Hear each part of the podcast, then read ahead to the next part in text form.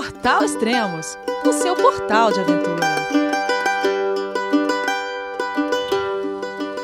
Bom dia, boa tarde, boa noite. Bem-vindos a mais um podcast do Portal Extremos. Esse é de número 76. E hoje vamos falar de alta montanha e de uma mulher destemida que está em busca de escalar o projeto Sete Cumes. Deixa eu explicar. Os Sete Cumes não são as montanhas mais altas do mundo. E o projeto consiste em escalar a montanha mais alta de cada continente. Então vamos lá, deixa eu explicar. O Everest é a montanha mais alta da Ásia. A Concagua, da América do Sul. O McKinley, da América do Norte. Aqui o idealizador do projeto acabou dividindo uh, as Américas em, duas, né? O Kilimanjaro, mais alta da África. O Elbrus, mais alta da Europa. O Vinson, da Antártida. E o Carstens, na Oceania. Então vamos lá. Oi Sabrina, tudo bem? Onde você está no momento? Oi Elias, é, eu estou no Brasil agora, voltei faz uma semana do Alasca. Ah, legal, a gente está falando com Sabrina Marmiroli Pascoal, é isso, né? Isso. Legal. E você está em São Paulo, você acabou de voltar de uma expedição, correto? Isso, exatamente. Voltei do McKinley agora faz uma semana. Ah, legal. Mas antes de, de a gente entrar no assunto McKinley, é, como surgiu a ideia do Sete Cumes para você? Por quê? O que, que aconteceu que de repente você pensou, vou escalar a montanha mais alta de cada, cada continente? Pois é, é, na verdade foi uma coisa não programada. Assim, eu tinha um, um desejo que era uma coisa que parecia muito distante para mim, que era fazer o campo base do Everest. Não era nem o Everest, era o campo base. Eu tinha como um sonho fazer isso. E em 2013 acabei fazendo é, com, com a Great Six, eu fui com eles e, e eu tomei gosto pela coisa, assim, eu gostei dessa coisa de alta montanha, eu gostei da expedição, eu gostei de é, é conhecer como é que funciona, e aí eu não tô nem falando do Nepal, porque o Nepal é um caso à parte realmente de amor, assim, eu me apaixonei pelo Nepal, pelos nepaleses, pelo, pela vibração deles, a energia deles, e assim, eu fiquei realmente apaixonada quando eu voltei de lá. Mesmo tendo tido alguns problemas de saúde que eu tive lá, né, eu tive uma, uma infecção intestinal bastante forte, mas o que ficou foi realmente a coisa muito bacana e positiva da montanha. E aí quando eu voltei eu falei, poxa, eu vou fazer mais uma montanha. Mas era uma coisa ainda assim, vou fazer mais uma montanha. E conversando com o Carlos Santalena, eu decidi fazer o Kilimanjaro. Uhum. E aí eu fui fazer o Kilimanjaro ano passado, em 2014. E que também foi uma experiência muito, muito legal é, conheci pessoas fantásticas, algumas pessoas que já tinham feito campo base no ano anterior comigo foram nessa expedição, eu nem sabia, acabaram se encontrando lá e conheci também outras pessoas. E, e também a vibração dos africanos foi uma coisa muito legal, eles são pessoas muito acolhedoras, muito carinhosas, muito atenciosas. Eles foram assim fantásticos e imprescindíveis para que a expedição desse certo. E aí eu me apaixonei de vez pela alta montanha, eu achei que foi uma experiência muito interessante. A gente conseguiu chegar no cume, na verdade, toda a expedição chegou no cume, foi uma coisa muito bacana. Uhum. E, e aí, a gente fala que montanhista é um bichinho estranho, porque daí a gente sobe sofrendo, uhum. uma série de questões e tal, não sei o que, é difícil, e quando você chega lá em cima, você desce e começa. E aí, qual é a próxima que a gente vai fazer? Foi, foi exatamente isso que aconteceu. Assim, eu subi falando, meu Deus do céu, por que, que eu inventei de fazer isso? Porque a gente pegou uma, uma temporada muito atípica. A gente pegou neve pesada no Kilimanjaro, coisa que não acontecia há anos. A gente teve mais ou menos umas 5, 6 horas de neve intensa durante a subida. Então foi realmente assim, a gente vê as nossas fotos e fotos de outras pessoas falam, gente, mas não é o mesmo cume. E é, porque a gente, uhum. teve a sorte, vou dizer assim, porque ficou muito mais bonito o cume com neve. Só que foi muito mais difícil. E aí eu subi falando, gente, por que, que eu inventei isso? Por que, que eu quis subir montanha? Que coisa louca e tal. E quando você chega lá, é uma adrenalina tão grande, é uma coisa tão. É uma energia tão forte que dá que você fala, cara, é isso, eu subi para isso daqui, entendeu? Para sentir uhum. isso, para ver isso. E exatamente quando a gente começa a descer, já começa. E aí, a gente vai fazer qual? e quando a gente desceu, foi exatamente esse o papo que rolou e começou uma coisa tipo, ah, então ano que vem vamos fazer o Aconcagua. Eu fiquei meio quietinha quando eu vi isso, porque eu achava que o Aconcagua era too much para mim, uhum. né? Porque eu não tinha esse, esse plano. Mas ficou aquela coisinha na, na, na cabeça de Aconcagua, mas eu achei que eu não fosse. Só que foi em 2014, em março, que a gente fez o Kilimanjaro, e eu fui trabalhando essa ideia ao longo do ano passado. Deixa é, parar um pouquinho, uma pausa. Tá. É, você fez o Kilimanjaro 5.891 metros. Como foi a sua aclimatação? Como foi você na altitude? Foi muito bem. Assim, uhum. eu, eu, percebi que eu não tenho problema com aclimatação. Assim, uhum. mato muito bem, a oximetria é sempre boa, batimento cardíaco tranquilo, eu não tenho problema com isso. Assim, o que realmente, claro, eu sinto é que com o esforço físico eu fico cansada, mas até aí, natural, porque a gente né, tem muito menos oxigênio, então a gente se cansa mesmo. Mas eu me aclimato fácil, não é uma coisa de, pai, ah, não fico com dor de cabeça, não fico jogada na, na barraca, não tenho nada disso. E, e aí, como eu falei, eu fiquei pensando nessa questão da Concagua, mas ainda parecia uma coisa meio distante para mim. Uhum. E em algum momento eu falei, eu vou tentar, por que não? Né? Tô fazendo nada, vamos tentar. E aí, é uma montanha de 6.962 metros. mil metros mais altos que, que o Kilimanjaro. Exatamente, a mais alta das Américas, né? A mais alta fora do Himalaia. Por isso que eu achava que era demais para mim, entendeu? Eu falei, gente, eu nunca pensei em fazer isso, eu tô pensando em fazer a montanha mais alta fora do Himalaia, acho que eu tô viajando, né? Uhum. Mas ficou aquela coisa na cabeça, eu conversei com o Carlos, e ele falou, não, Sabrina, vamos lá, vamos tentar, eu acho que você tem condições, você treina, se prepara para isso, e vamos lá. E aí eu me animei, falei, ah, quer saber, eu vou. Eu vou, se não der certo, não deu. E, bom, entrei no grupo, né? A gente formou a expedição e em janeiro deste ano, janeiro de 2015, a gente foi para a Concagua. E aí, de novo, era um grupo muito bacana, eram pessoas muito legais, com a mesma com a mesma vibração, com a mesma vontade, com a mesma determinação. Então era um grupo assim, foi um grupo que se deu muito bem e que foi muito importante para que todo mundo assim funcionasse bem como grupo mesmo. E isso faz diferença? Um grupo coeso? Faz é uma provocação. Faz muita diferença e eu sempre, sabe, sempre imaginei isso, mas agora eu senti na pele que isso faz toda a diferença. Uhum. É, e aí a gente foi, eu saí daqui do Brasil dia 2 de janeiro deste ano e nós éramos 13 clientes, né? uhum. né? Destes 13, 12 iam tentar cume, porque uma realmente só queria fazer até o campo base, uhum.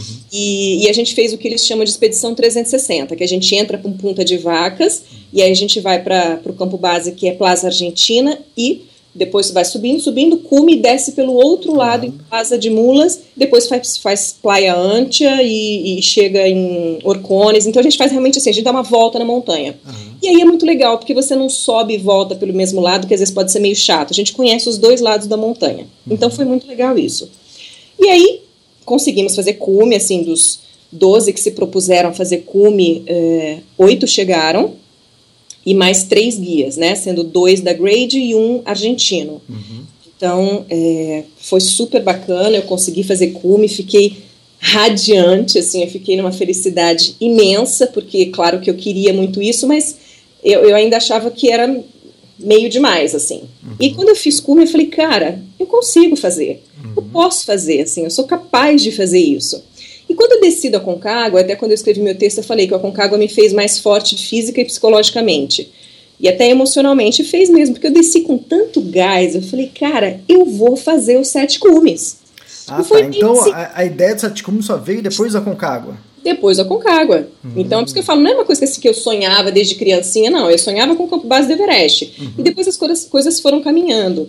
E quando eu consegui fazer o, o, a Concagua, eu realmente me senti muito forte. E eu falei, cara, eu vou fazer. Eu vou fazer, eu quero fazer, eu quero tentar, e eu sei que eu posso, só depende de mim. Tá. Então foi aí que eu comecei a, de fato, a materializar esse plano. Então é uma coisa nova para mim. Foi uhum. agora em janeiro deste ano, quando eu voltei, que eu coloquei realmente isso na cabeça e que eu fui conversar com o Carlos, a gente falou sobre isso e tal, e que eu estou começando realmente a desenhar uma série de coisas, inclusive em termos de busca de patrocínio, busca de, de apoio, divulgação, por conta de valores, né? Porque uhum. a gente uhum. sabe que é um projeto caro, né?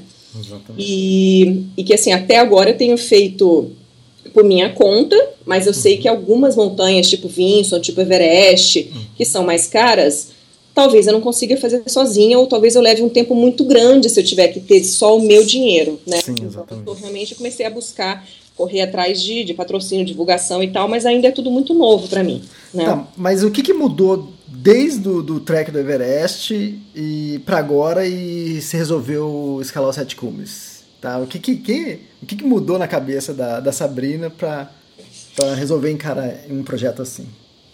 É, eu acho que mudou é isso, assim, eu, eu ganhei confiança, uhum. assim, eu, eu, vi que eu sou capaz de fazer, que só depende de mim, assim, que qualquer outra pessoa que diga você não vai fazer, não vai nem fazer eco em mim, porque eu sei que eu posso. Depende só de mim, depende, obviamente, de eu estar preparada fisicamente, de eu treinar, de eu, é, eu cuidar da questão de alimentação. Tem uma série de coisas nesse sentido que, claro, eu realmente tenho que fazer. O clima e, na montanha também. Exatamente, assim, conhecer cada montanha no sentido de uma é mais fria, a outra é mais alta, a outra não sei o que, cada uma tem sua peculiaridade. Acho que é importante você conhecer essas coisas para você meio que se preparar para elas. É claro que você, eu digo meio que se preparar, porque a gente só sabe mesmo que vai viver quando a gente chega lá. Uhum. Mas assim, tá mais ou menos preparado o que, o que se espera de cada montanha.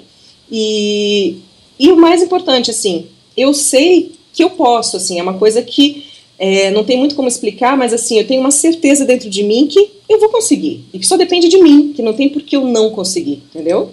Tá. Legal. É, então, dos sete cumes você já escalou a Concagua e o Kilimanjaro. Quer dizer, pela ordem foi o Kilimanjaro depois a Concagua. Isso. E, e depois disso, qual, o que, que veio na sua cabeça? Qual, como você põe na sua cabeça a ordem de montanhas a escalar? Eu sei que agora você escolheu o McKinley, mas como é isso na, na sua cabeça? É por altitude? É pela época do ano? É pelo custo? O que é exatamente? Na verdade, é por uma questão de oportunidade. Assim, é, depois do Aconcagua, que foi quando eu decidi fazer, eu conversei com o Carlos e foi até uma sugestão dele. Ele falou assim: ah, vamos fazer o, o Elbrus que a gente vai ter uma expedição agora esse ano, em agosto e tal. E aí eu pensei, ah, janeiro para agosto dá para me preparar financeiramente, fisicamente e tal acho legal. Ele falou assim: ah, acho uma montanha interessante para você fazer depois das duas que você fez e vamos seguindo por aí. Então ficou definido que a gente ia fazer o Elbrus agora em agosto. Uhum. Mas no meio do caminho, em, em finalzinho de maio, apareceu uma oportunidade que eu realmente não estava nem buscando, nem esperando, nem nada, de fazer uma McKinley. Na verdade, foi um convite de um amigo meu que estava indo para o McKinley agora em junho e que tinha, vai, uma vaga na, na expedição dele e que perguntou se eu queria ir. Tá, então, esse seu amigo você já conhecia, já tinha escalado com ele, né? O Joel já Krieger, tinha. né? Isso, Joel. Tinha feito duas montanhas com ele, ele é um cara que eu admiro muito, é uma pessoa muito determinada, ele treina com muito afinco, ele tá fazendo, faz triatlon, tá fazendo Ironman, agora ele vai nadar o canal, canal da Mancha, então é um cara que é realmente muito obcecado assim, por resultado e muito determinado. E não é nem um garotão. Não é nenhum garotão. E aí, por isso que eu também admiro ainda mais. Né? E, e, é um cara muito bacana, a gente se dá muito bem. A gente já tinha feito o campo base do Everest. Quando eu fui fazer o campo base, ele estava indo para tentar o Everest. Foi quando a gente se conheceu, a gente se deu muito bem. E depois, no ano seguinte, que foi ano passado, a gente fez o Kilimanjaro juntos. E aí ele me ligou convidando falando que tinha então uma oportunidade para ir agora em junho para o McKinley se eu queria. E aí uhum. não tinha nada planejado, não tinha nada nem pensado nisso, porque eu ia realmente só em agosto para o Elbrus, mas aí né, aquela coisa, eu falei, não tem como eu falar, não, eu vou, eu vou, vou dar um jeito, não sei como, mas eu vou acabar indo. E realmente acabei, é isso, abri mão até de trabalho para poder ir, enfim, uma série de coisas. Foi uma coisa bem corrida, porque eu tinha um mês para me preparar, inclusive, tipo, tirar visto americano, que eu tava, meu estava vencido. Então foi uma correria, mas eu decidi que eu ia e aí a gente acabou combinando. Legal. E quando, quando vocês partiram pro, pro McKinley, então? Uh, a gente, eu saí do Brasil dia 8 de junho. Tá. Cheguei em Anchorage dia 9. Tá. E vocês eram um grupo pequeno, né? Tinha quantas pessoas? É, é éramos um grupo pequeno, até porque assim, os grupos são pequenos no McKinley, por uhum. conta da questão da cordada, né? Que você tem que andar o tempo todo encordado por causa das gretas, né? É, então, como existe esse risco grande no McKinley, então você anda, todo mundo anda encordado, porque se um cair numa das gretas, os outros fazem a segurança. Uhum. Então é uma montanha bastante diferente também em termos, é, nesse sentido, porque as outras você anda óbvio, com o grupo, seguindo o grupo, mas no seu ritmo, né? Então, se eu quiser dar uma paradinha para tirar foto, se eu quiser parar um pouquinho para tomar uma água, para descansar, eu posso. No McKinley, tudo que um faz, todos os outros têm que fazer. Então, se eu paro para tomar água, todo mundo tem que parar, porque está todo mundo preso na, na, na corda. Se eu paro para tirar foto, todo mundo tem que parar. Então, é, é, muito diferente nesse sentido. E, e eu tive um pouquinho de, de, dificuldade no começo, porque é ruim. Eu não gosto, assim, eu gosto do meu ritmo. Eu vou no meu ritmo, eu paro para tirar foto, eu olho a montanha, eu olho o entorno. Eu gosto dessa coisa da contemplação, porque eu acho que o caminho é que é bacana, né? Ah. Você tá certo, legal. Eu só falo um pouquinho da aproximação do, do, acampamento base do McKinley, que é bem diferente, acho que, do, do Everest e do, do Aconcagua, que você já foi, e do Kilimanjaro também, né? É, pois é. A gente, na verdade, já chega no campo base, né? Porque, assim, a gente, a gente chegou em Anchorage, aí a gente ficou um dia lá para terminar as compras que a gente tinha que fazer, é, de, de combustível, pá, enfim, uma série de coisas que precisava. E no dia seguinte a gente pegou uma van de Anchorage para Talkeetna, que dá mais ou menos umas duas horas e meia, três de, de carro.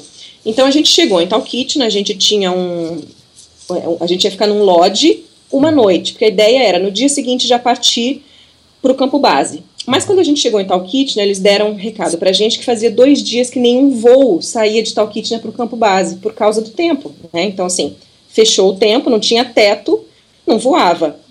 E então a gente falou, bom, vamos ter que ficar aqui, né? Porque não tem como voar, não tem como voar. Enfim, ficamos então a primeira noite, que era a ideia mesmo ficar, e no dia seguinte a gente foi de novo lá na, na empresa aérea e falaram, olha, por enquanto não tem teto, vocês vão ter que ficar.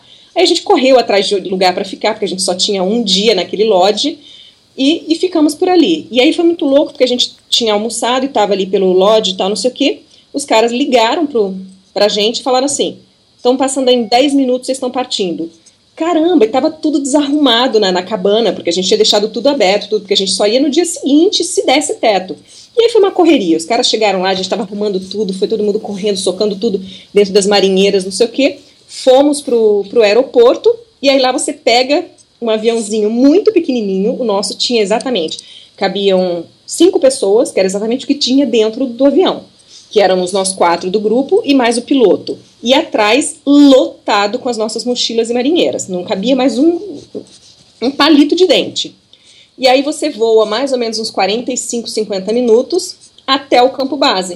Uhum. E aí você pousa diretamente no campo base. Uhum. Só que essa viagemzinha de 45 minutos é a coisa mais linda do mundo, uhum. né? Porque você vai vendo a montanha de cima. E a gente foi num dia que choveu, ainda tinha um arco-íris, então assim, foi realmente um voo bem bacana. E aí é lindo, que daí você chega, pousa, né? Aquele aviãozinho desce com aquele tipo esquisinho que ele tem nas rodas, uhum. e ele pousa direto na neve e você já está direto no campo base. E ele, deixa, ele deixa vocês ali, vai embora e dali é, é com vocês. Dali é com a gente. E outra, e o chega... campo base também não é bem. é um pouco longe do, do próximo acampamento, que seria, acho que o C1, não é? É muito longe. É. Muito longe. Do campo base para o campo 1, vamos dizer assim, que a gente chama, a gente caminhou mais de sete horas ah. e a gente não chegou. Eles não chegaram. É, é bem complicado. Só para orientar o pessoal, o campo base está a 2.200 metros, então não é alto também, né? Não. A altitude ali no início também é tranquila. Né?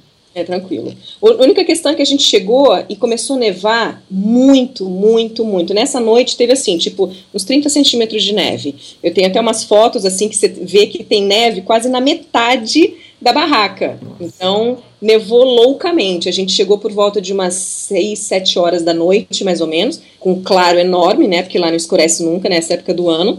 Então a gente chegou umas 7 horas da noite e a gente foi procurar lugar para fazer acampamento. Estava muito cheio o campo base, assim, tinha bastante gente. E aí a gente foi montar a barraca, enfim, fazer aquele processo todo que leva um tempo para sair no, no, outro dia de, no outro dia de manhã, né? Então, é, realmente nevou muito nessa noite e no dia seguinte você já sai para enfrentar essas 7, 8 horas. Então, é bem puxado. E outra, é totalmente diferente do, das outras montanhas porque você tem que carregar tudo aí, né? E você não carrega só a mochila, né? Exatamente. Assim, isso para mim foi uma grande dificuldade, porque assim, eu sei que é meio incoerente falar, ah, montanha você não gosta de carregar peso? Não gosto, eu posso não gostar. Eu sei que eu tenho que carregar, mas eu não gosto. Uhum. Então, assim, as outras montanhas, você tem o benefício dos carregadores. Então, os africanos carregam a sua marinheira. No Nepal, os nepaleses, os Sherpas, carregam.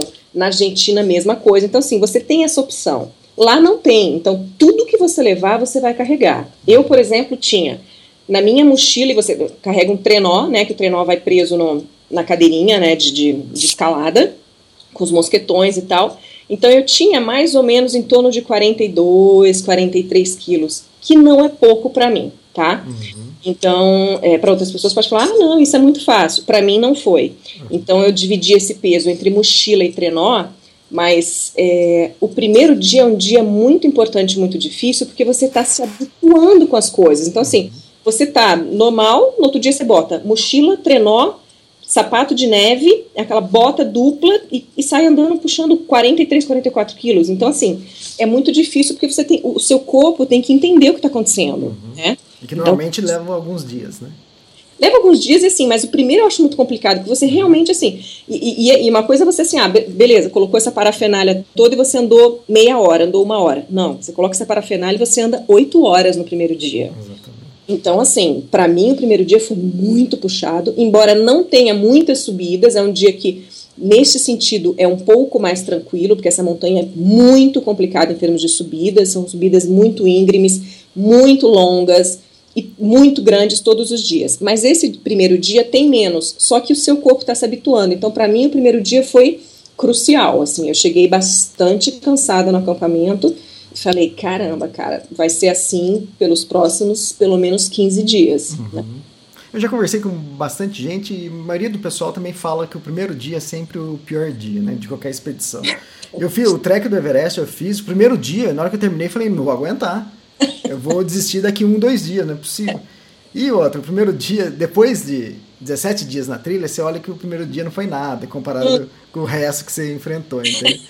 Mas é aquele choque, é que, você, é que você falou, né? Aquele choque. Você não tá fazendo nada num dia. No outro é. dia você já tá na trilha carregando peso, altitude. Exatamente. É, difícil. E daí, como foi depois o processo pro C1, C2? Vocês, vocês já tinham um, um cronograma de, de, dos dias que iam subir, montar acampamento e de ataque ao cume?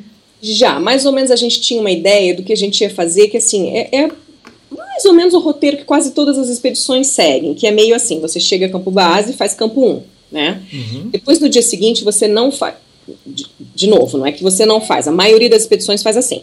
Você, ao invés de ir direto do campo 1 para o campo 2, você faz um cache, que é quando você leva parte dos equipamentos, roupa e tal, para próximo do campo 2. Uhum. E aí você enterra tudo na neve e volta para o campo 1. Um. Isso, o campo 1 um acaba sendo o seu campo base, na verdade, né? Meio isso, exatamente. Por que que acontece? Você faz isso por duas questões. Uma, para aliviar peso, que você deixa uma parte lá no, no enterrado e você vai pegar só no dia seguinte. E dois, para aclimatação, claro. Daí você vai, sobe para uma altitude maior e volta para dormir numa altitude menor, que é o que é o ideal, né? uhum. né?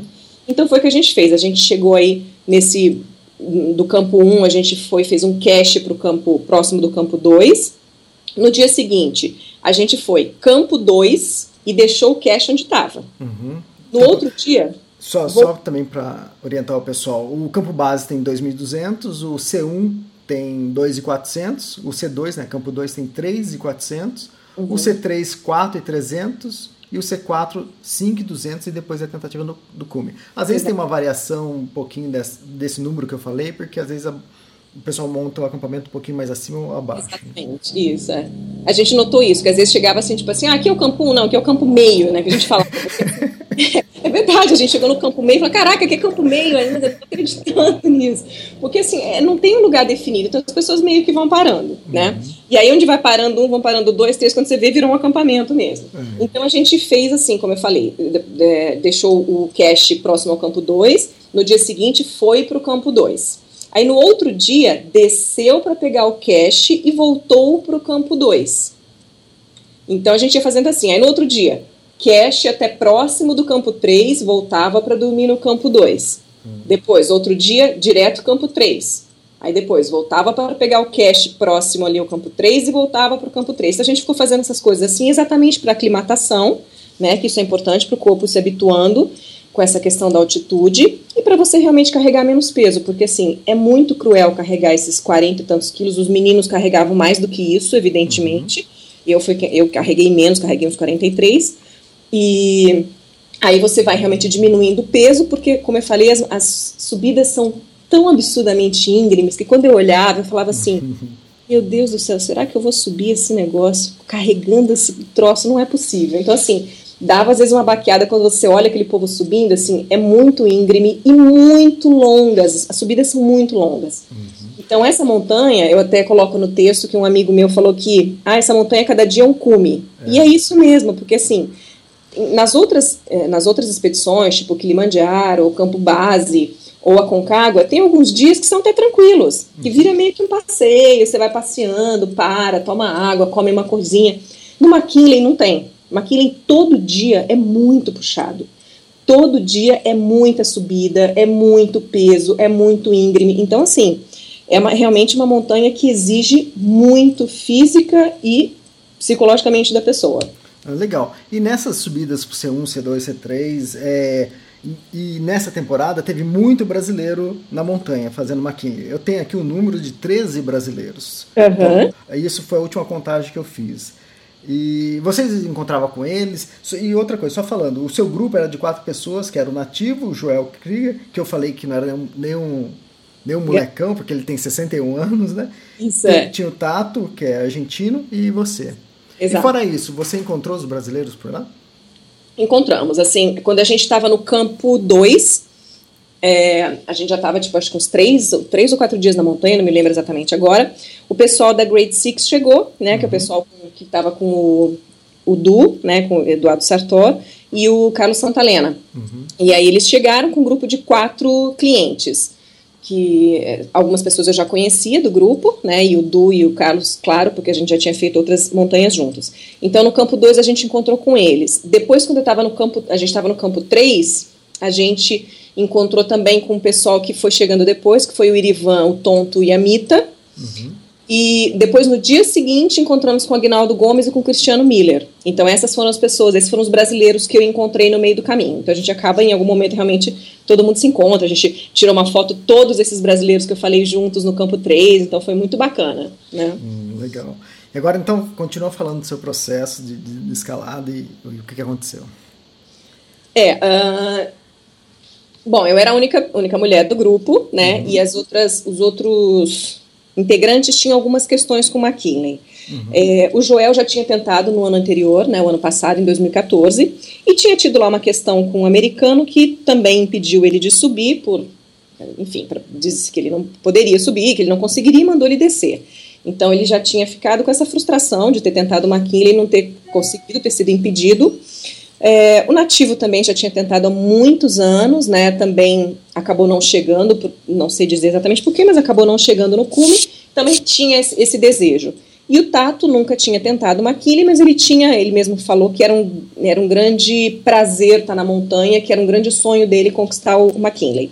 Então, e eu, que óbvio, também tinha muita vontade de chegar no cume, e, embora não tivesse nada programado do McKinley, foi assim um prazer enorme estar nessa expedição e tentar o cume. Enfim. Então todo mundo estava muito envolvido, cada um tinha as suas questões.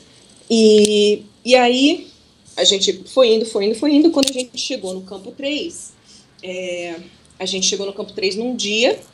No dia seguinte, a gente fez o cast, como eu falei, até próximo do campo 4. A gente chegou e deixou as coisas enterradas em 4.920 metros. Uhum. E essa subida desse dia, do campo 3 para próximo do campo 4, é um dia muito difícil, porque é, um, é muito, inclina, é muito inclinada, uhum. assim, bastante, bastante íngreme.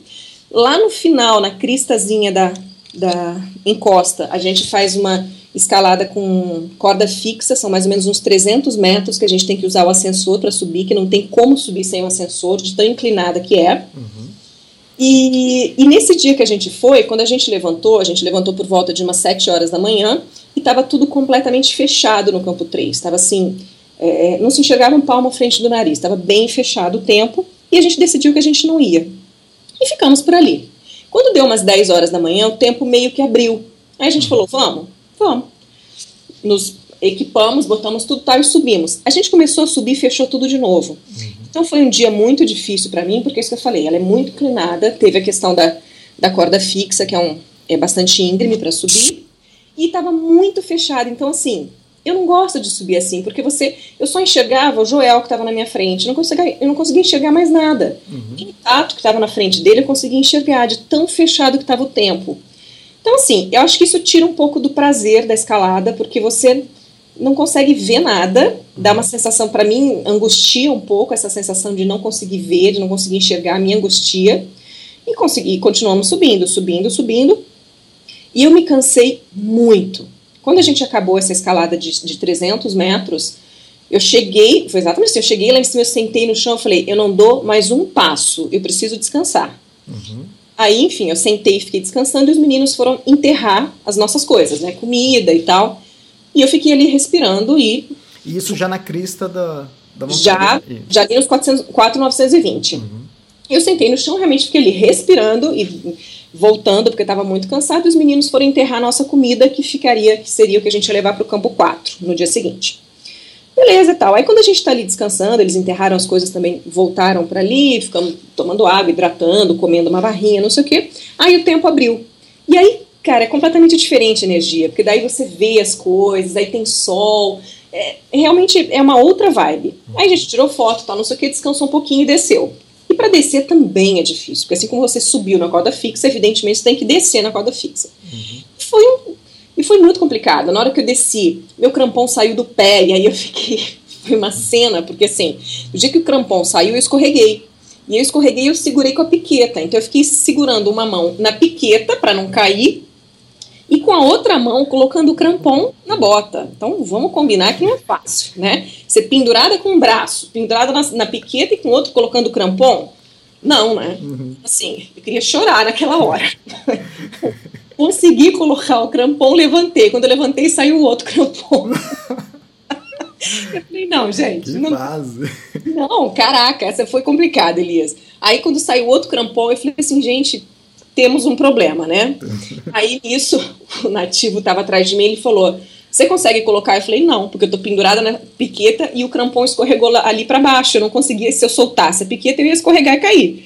Então, o que, que ele fez? Ele soltou, ele, ele se soltou, veio descendo e aí ele realmente me ajudou porque ele colocou outro crampão para mim que eu não conseguiria colocar porque tinha escorregado ali para baixo e eu estava presa simplesmente pela piqueta né e ali na corda então eu não conseguia soltar a mão Aí ele veio e colocou outro crampon. Beleza, descemos, né? Depois dessa tragédia dos dois crampons escapando. A gente desceu, chegou no campo 3, maravilha. E no dia seguinte seria descanso, porque esse é um dia muito puxado.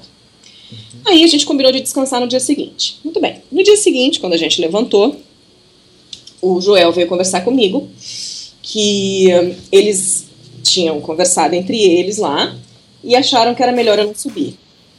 Ah. E aí eu fiquei passada, tá. né? Eu... Mas você não participou da conversa? Não, o Joel me chamou para conversar no dia seguinte de manhã, que seria o dia que a gente ia ficar descansando lá, né? Tá. E aí falou que eles tinham conversado no dia anterior à noite, em algum momento que eu não estava, e que é, os dois tinham chegado à conclusão de que eu não deveria subir. Uhum. Bom, eu dei uma respirada e tal, e falei, por que, que eu não deveria subir?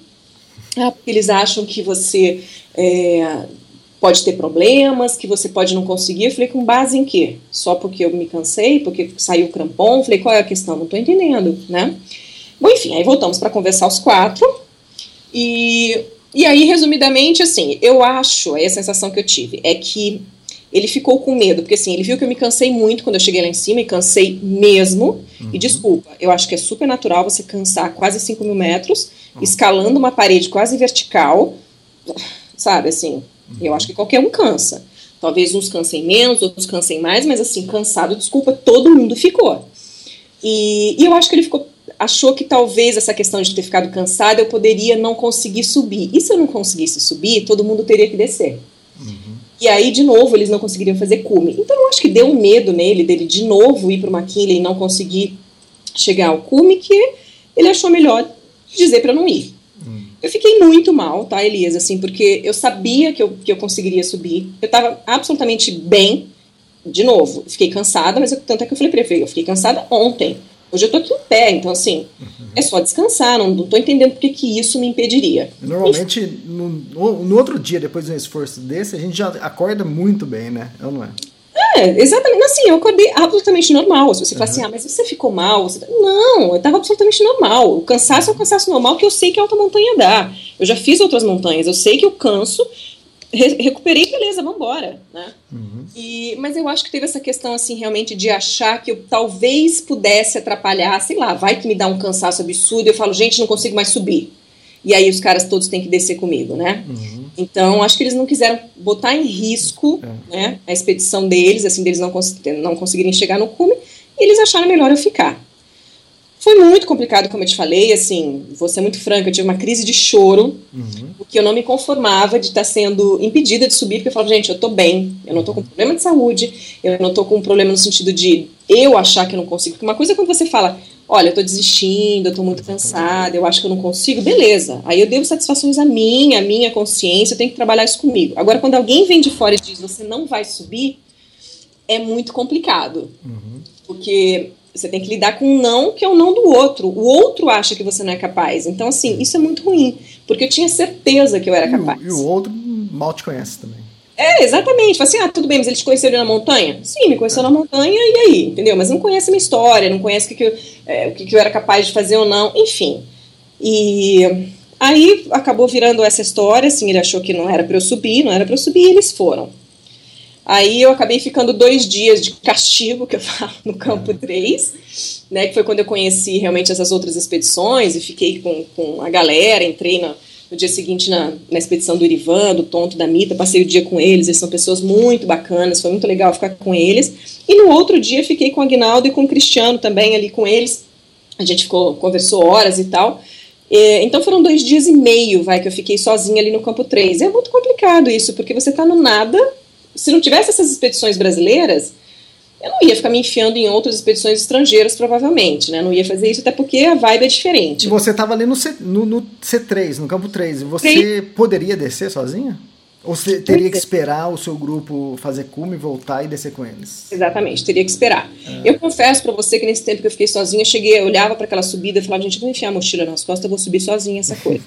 Não, eu pensei várias vezes, tá? Porque assim, é, é, isso, eu me sentia tão bem que eu falava, gente, o que, que eu tô fazendo de castigo aqui, olhando esse montanha e olhando as pessoas subirem e eu não posso subir. Uhum. Mas assim, é isso que eu falei, o maquilha é muito complicado por essas questões todas. Você tem que subir encordado, você tá com o seu grupo, é, os guarda-parques poderiam me ver de repente subir sozinho e ter problema a expedição como um todo. Enfim, tinha uma série de coisas que te impediam de fazer esse tipo de coisa, mas que eu pensei em subir sozinha, juro que eu pensei. Falei, hum, cara, essa mochila nas costas e vou embora.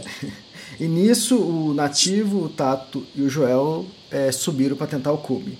E o Joel tá também no mesmo caso que você disse que você passou. Que o Joel, um ano antes, ele foi impedido pelo, pelo guia dele, pelo grupo dele, de tentar o cume, porque eles acharam que o Joel não poderia.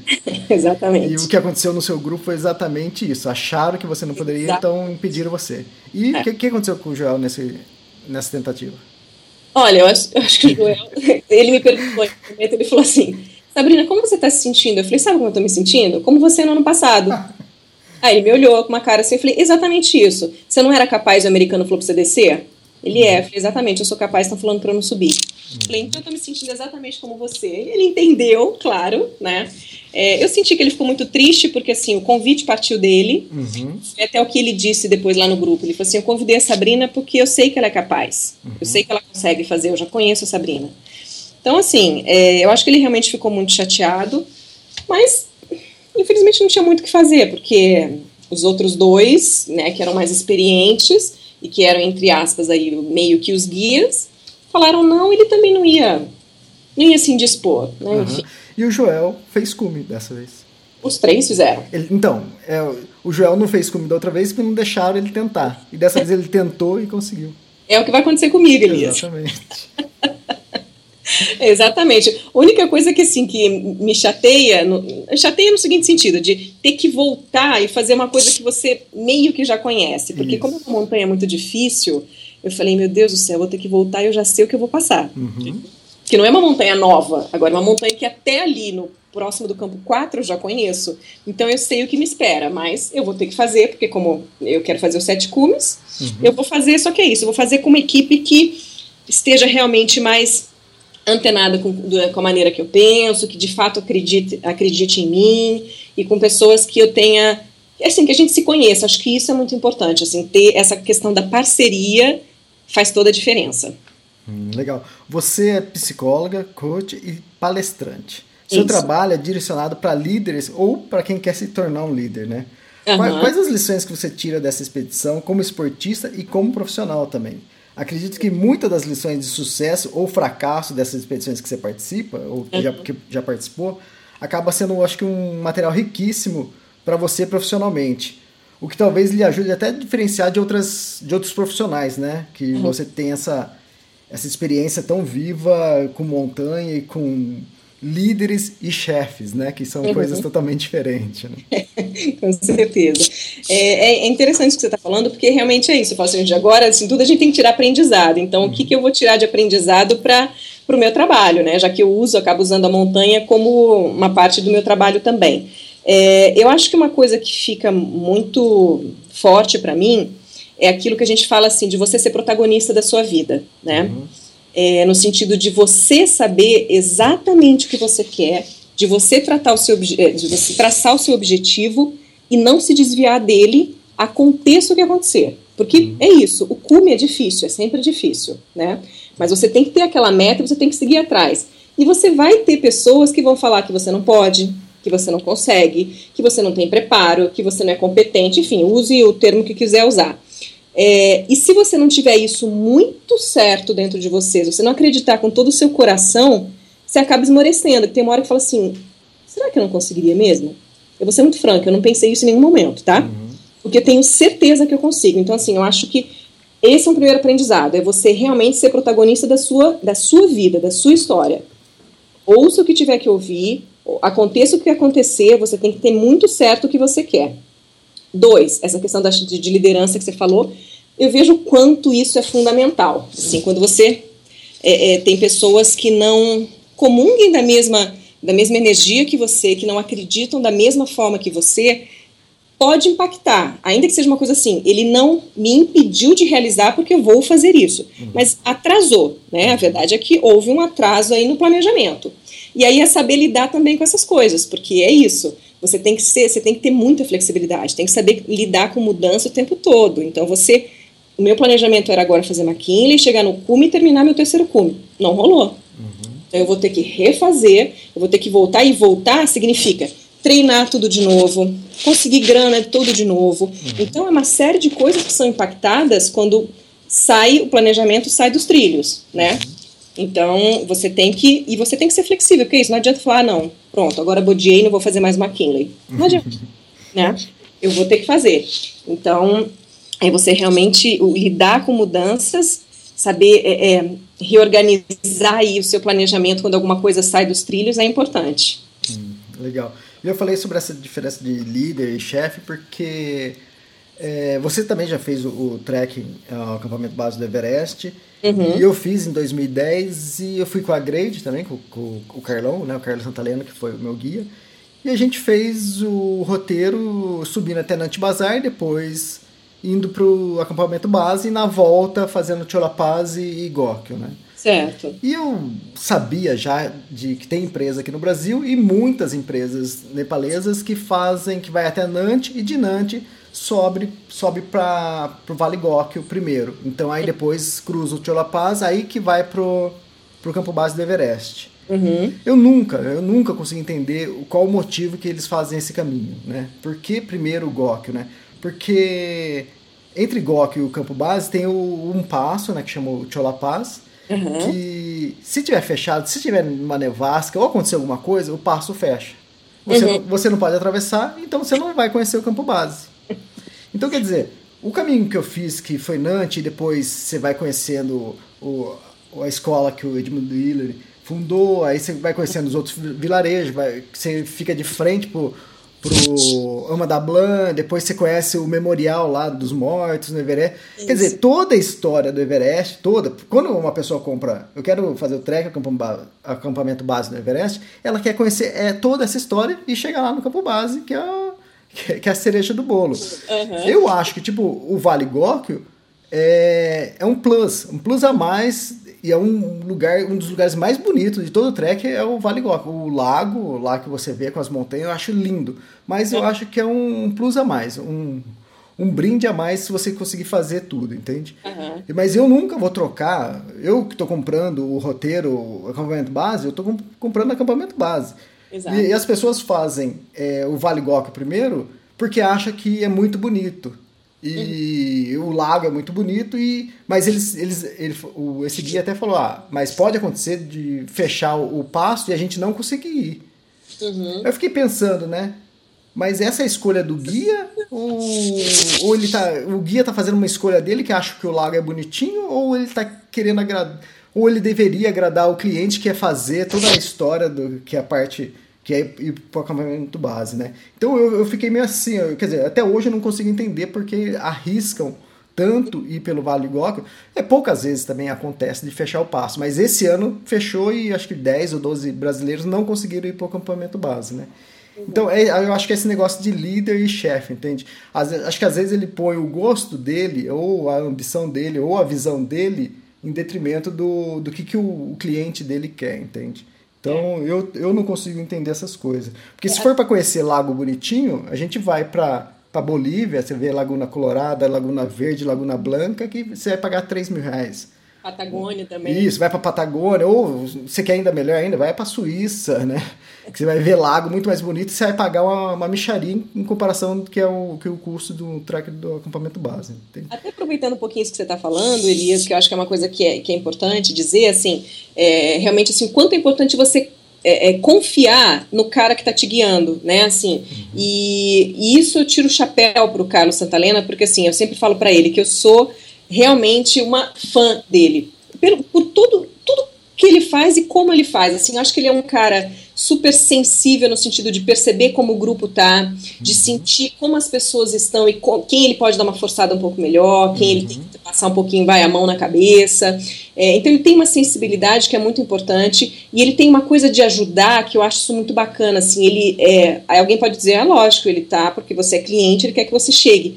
Não é isso. Uhum. Você sente que tem uma coisa mais dele, assim, que ele sabe que aquilo é um sonho da pessoa. A pessoa está querendo realmente fazer aquilo que às vezes precisa só de um empurrãozinho. E ele sabe quando dar esse empurrãozinho. Então, assim, eu confio no Carlos de verdade, de olhos fechados. Se ele falar vai por aqui, eu vou. Se ele fala vai por ali, eu vou.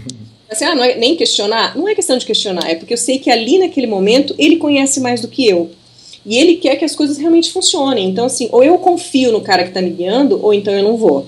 Entendeu? Uhum. E ficou muito claro isso para mim, mais ainda agora, uhum. e que realmente a gente tem que, que, com pessoas que, um, realmente a gente confie, e dois, que tenha a mesma maneira de enxergar as coisas como você, essa coisa da energia, sabe, assim, de, é, o Carlos é uma pessoa muito alegre, ele tá sempre sorrindo, isso faz uma diferença muito grande.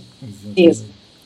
Oh, tanto o Carlos como o Manuel Morgado, que já conversei também, e você falou isso, esse lance de, de ajudar o cliente a chegar no, no objetivo, né? Uhum. E eu vejo com eles, com a experiência de anos que, que eles têm de trilha, que no início eles, eles eram até um pouco cegos em relação a isso, porque eles queriam de qualquer jeito que todos fizessem o cume, ou, ou então o acampamento, acampamento base do Everest, uhum. para dizer que os 100% dos clientes chegaram.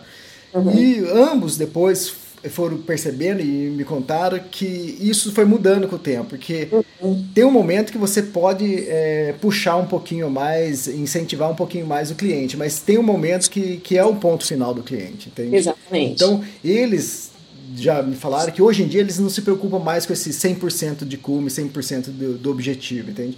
Uhum. Eles, eles hoje olham mais para o cliente, entende? Se ele acha que dá para dar mais uma forçadinha no cliente, eles vão forçar e incentivar. Se eles verem que o cliente já está esgotado e quer voltar para casa, aí eles ajudam a voltar para casa. Entende? É, exatamente. Então, eu acho que essa também é uma outra diferença de líder também, né? Com certeza. Hum, legal. E agora? Que, que voltou, acabou de voltar do, do McKinley. Nós estamos em 5 de julho agora. Qual que é a próxima? A próxima é agora dia 17 de agosto. Uhum. Eu estou em Elbrus. Uhum. E aí, se Deus quiser e vai dar, eu vou fazer o cume da montanha mais alta da Europa e eu tô indo agora com o Carlos de novo. Ah, né? legal, legal. Tô indo com o, o pessoal da Leite. Legal. Uh, o Elbrus é o maior da Europa, tem, fica na Rússia, tem 5.642 metros. Normalmente não é uma montanha tão difícil, né? Mas tudo também depende do clima, né? Exatamente, é. É uma montanha realmente, como dizem, um pouco mais tranquila, né? Vamos dizer assim. E dia de cume é aquela coisa que é sempre um dia de cume, que é um pouquinho mais complicado, mas realmente não é das montanhas mais difíceis. Hum, legal, então vamos lá. Você já fez o Kilimanjaro, a Concagua, tentou agora o McKinley não conseguiu, vai retornar uma próxima vez. Agora em agosto vai para o Elbrus, tem já mais alguma outra em, em vista? Ainda não, até porque tem essa questão é, é, de grana, né? Assim, então, como eu realmente preciso planejar essa questão de, de, de apoio, enfim, patrocínio, eu ainda não. Pro ano que vem eu ainda não, não deixei nada desenhado, eu vou conversar com o Carlos ainda, ver o que, que a gente consegue fazer, enfim. Talvez o McKinley eu tente novamente ano que vem, não sei. Realmente agora eu preciso, dar, depois que eu voltar do Elbrus, eu vou dar uma parada e aí eu vou pensar como é que vai ser 2016. Ah, legal. E para quem está nos escutando, deixa recado aqui no, no próprio podcast ou entra aqui no, no Extremos, na página do Sete Cumes, que tem o link da Sabrina e tem todos os relatos dela do Kilimanjaro, da Concagua, e a gente vai estar tá publicando junto com esse podcast o relato do, do McKinley e as fotos, né? Isso. Valeu a pena a expedição? Com certeza, assim, é, é uma montanha linda demais, assim, é, eu até também coloco isso no texto, assim, lá tudo é superlativo, entendeu, assim, uhum. uma montanha muito linda, para qualquer lado que você olhe e fala assim, meu Deus, como ser grande, como, como a gente é pequenininho perto disso tudo, é, é, tem uma força muito grande aquela montanha, então, sem dúvida nenhuma, valeu a pena estar tá lá, porque é, conheci outras pessoas muito bacanas que eu não conhecia. Acho que isso, para mim, é sempre uma das coisas que mais valem a pena, com certeza, são as pessoas que eu conheço. Eu conheci muita gente bacana nessa viagem. E a montanha, por si só, ela dá uma lição muito grande na gente. Então, sem dúvida, valeu a pena. Não teve realmente a questão do cume, e aí as pessoas dizem, ah, o cume é só um detalhe. Não, desculpa, o cume é um detalhe muito importante para mim, sim, que acabou não rolando, mas assim, todo o entorno da história, sem dúvida, valeu a pena. Ah, legal. E muitas pessoas às vezes falam, ah, mas é, tipo assim, um, um artigo e, e não fez cume, um podcast, mas não teve nem cume do, do McKinney.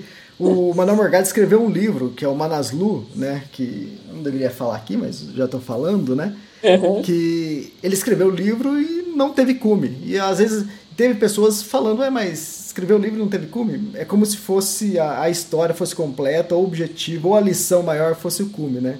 É. E muitas vezes eu procuro pessoas, eu tenho muitos, é, nós temos muitos relatos no extremos do muita coisa do acampamento base Everest, de muitas pessoas que não fizeram o acampamento base. Uhum. E eu gosto dessas histórias, isso me atrai, porque eu acho que às vezes a pessoa que fez um cume ou fez o, a base Everest, ele nem sabe por que ele conseguiu fazer, entendeu? Às vezes você fala assim, mas e aí, o que, que você acertou? O que, que você fez que eu não consegui? Pô, quem, quem acertou não sabe no que acertou, entende? e normalmente essas pessoas que não conseguiram, aí você começa a entender. Tipo assim, eu começo a ver histórias de alguém, ah não, tentou pelo Vale Goco, fechou. Aí você começa a ver coisas que você escapou, entende? Pô, eu, eu quase, quase aconteceu isso comigo. Então acho que muitas lições vêm de, muitas vezes, de fracassos, né? Com certeza, assim, e a história está recheada disso, de empresários, né, de empreendedores que fracassaram, é, agora eu não me lembro de quem é a frase, mas disse assim, eu fracassei 99 vezes antes de conseguir. E com certeza as 99 vezes foram lições para eles. Então é, é isso, a gente acaba tendo que de verdade tirar lições, embora seja difícil, não vou dizer que, ah, não, tudo é lindo, maravilhoso, aprendi super. Não, é difícil, na hora é muito complicado, você tem que lidar com uma série de frustrações, mas de verdade, toda a história até lá tem muita coisa bacana. Então, assim, não alcançou o cume, não valeu a pena? Não é bem assim. Exatamente. É? Eu acho que não, não lembro se era a Coca-Cola ou foi a Microsoft. Teve uma época que eles estavam contratando muitos CEOs que tinham fracassado, né? Uhum. E o pessoal ficou assustado, mas por que você vai contratar alguém que, que fracassou? É, simplesmente porque essa pessoa já conhece metade do caminho, entende? Então, e sabe onde estão os obstáculos. Você pegar uma pessoa que nunca viveu isso, a pessoa nem sabe o que, que vai enfrentar pela frente. Então... Pois é, alguém que nunca foi para o McKinley, ou eu que cheguei quase no campo 4, bom, eu tô lá um pouquinho mais na frente, porque eu não cheguei no cume, mas eu cheguei quase no campo 4, eu sei o que me espera nessa montanha, entendeu? Legal, exatamente. Então tá bom, Sabrina. Então a gente fica por aqui e quem sabe a gente grava um novo podcast agora em agosto, né? Você vai pro Elbrus e sucesso lá na montanha, boa escalada. Obrigada. E divirta-se com o seu grupo também. Com certeza, a gente tem que aproveitar cada passo. Obrigada aí, Elis, obrigada quem está ouvindo a gente. Assim, foi um prazer estar aqui com vocês. Tá, obrigado, até mais. Tchau, tchau.